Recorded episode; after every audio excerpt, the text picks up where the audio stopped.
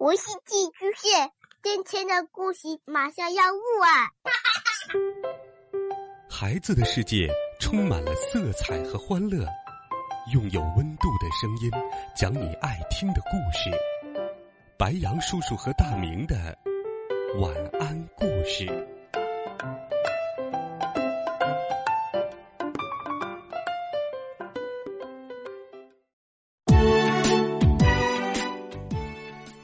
小朋友们、同学们，晚上好！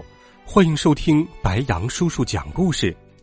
今天，白羊叔叔继续为你准备了少儿财商启蒙系列故事。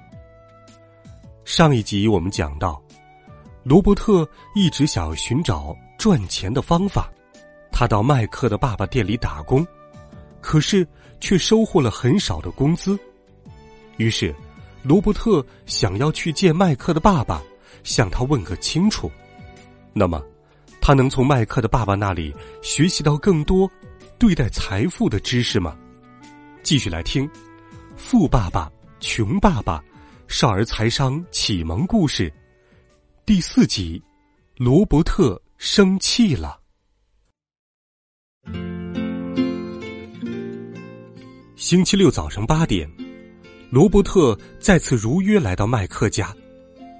刚走进会客厅，坐在靠近门口座位上的那位女士对他说道：“小朋友，请找个凳子坐下，排队等一会儿。”罗伯特感觉这位女士有些面熟，大脑迅速搜索回忆，原来是上次麦克带他来这里时遇到的那位餐厅女经理。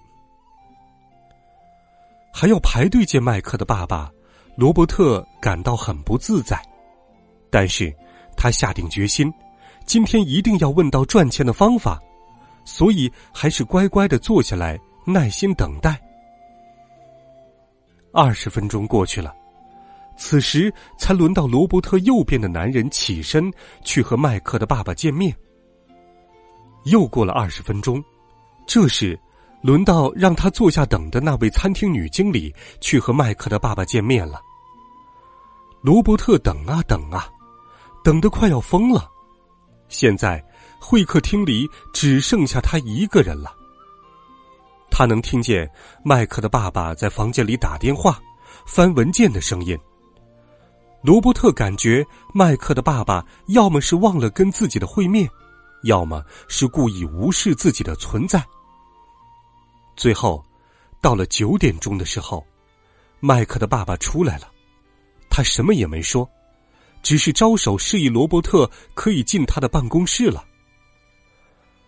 罗伯特刚一落座，麦克的爸爸就开门见山，直奔主题：“我知道你想加工资，否则就不想继续干了。”小小年纪的罗伯特也不甘示弱，决定为自己讨回公道。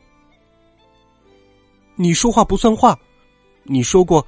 如果我为你干活，你就教我怎么赚钱。我已经为你努力干活了，而且我工作的很辛苦。为了帮你干活，害得我连棒球也不能玩了。可是你却没有兑现对我的承诺。还有，你让我在外边等候那么长时间，一点儿也不懂得尊重人。何况我还是个小孩子，你不该这么对我。罗伯特把积压在内心已久的所有委屈和怨言，统统说了出来。听完罗伯特这一番话，麦克的爸爸不紧不慢的说道：“不错呀，还不到一个月，你说话的水平就和我大多数员工差不多了。”罗伯特万万没有想到，麦克的爸爸竟然如此平静的对待自己刚才的指责。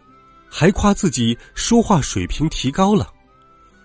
罗伯特继续追问：“别转移话题，请你解释一下为什么说话不算话。”我一直在教你啊。”麦克的爸爸若有所思的说道。“你教我什么了？什么也没有。从我答应为你干活开始，你一句话都没有跟我说过。一个小时才给我十美分，哼！”罗伯特继续为自己辩护：“啊，你现在说话的语气和逻辑，跟以前那些给我打工的人简直一模一样，你知道吗？那些人不是被我炒掉了，就是自己辞职走人了。你凭什么说我什么都没有教你？麦克的爸爸镇定自若。我已经为你干了四个星期的活了，在此期间，你没有跟我讲过一句话，就凭这一点。就可以证明你什么都没有教给我。罗伯特据理力争，教你就一定要通过跟你讲话、给你讲道理这种方式吗？谁说的？麦克的爸爸反驳道。麦克的爸爸推开椅子，起身继续说道：“只有学校里的老师才那样教导别人，但现实生活中可不会这样。”要我说，生活才是最好的老师。现在，轮到麦克的爸爸高谈阔论了。除了你们俩，以前从没有人问过我怎么赚钱。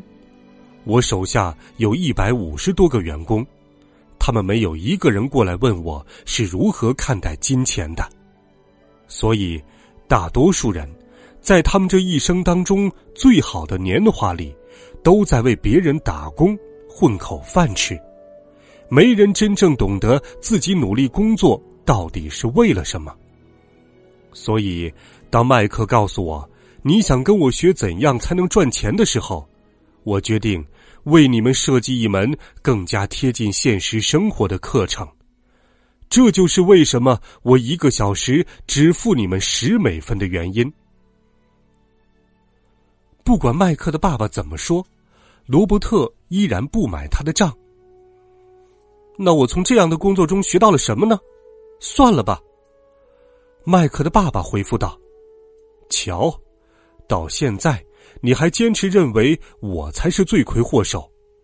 大多数人发现自己没钱付账单的时候也这么想，他们会嫌工资太低，然后就想换个工资高点的工作。”那我该怎么办？难道你只付我十美分，我还要笑着说谢谢吗？罗伯特说：“其实很多人就是这么干的，默默接受老板发给他们的少得可怜的工资，卖命工作。大多数人认为只要涨了工资，问题就解决了。拿你爸爸来说，他的工资已经不低了。”但他付账单的时候，依然觉得钱还是不够花。麦克的爸爸顺着罗伯特的思路，把话题延伸下去。那我该怎么做呢？此时的罗伯特逐渐从刚才的愤怒当中冷静下来。麦克的爸爸用食指指着自己的脑袋说道：“你得用这个，孩子，用你的小脑瓜好好的想一想。”其实我已经遵守了我的承诺，我早就开始教你了。虽然你只有九岁，你已经知道为钱工作是怎么回事了。把你上个月那样的日子过上个五十年，你就能真正体会到现在绝大多数人的生活是什么样子了。麦克的爸爸语重心长的说道。说完。麦克的爸爸又问了罗伯特一句：“排队等着见我的感觉怎么样？”罗伯特低着头，闷闷不乐的回了句：“很不好。”麦克的爸爸继续发问：“那在你干了三小时之后，马丁太太只给你三十美分的时候，你又感觉如何呢？”钱太少了，给这三十美分跟没给一个样。说实话。我很失望。罗伯特说话的时候十分沮丧。嗯，这就是大多数员工在拿到工资单那一刻的想法，尤其是在扣掉各种税费之后。你的运气还算不错，至少拿到了全部工资。麦克的爸爸笑着说道：“你是说，大多数人都不能拿到全部工钱？”罗伯特。好像发现了新大陆，震惊的问道：“当然了，就像我说的，你需要学习的东西还有很多，学习怎么让钱为你工作，这是你一辈子需要做的事。”麦克的爸爸说道。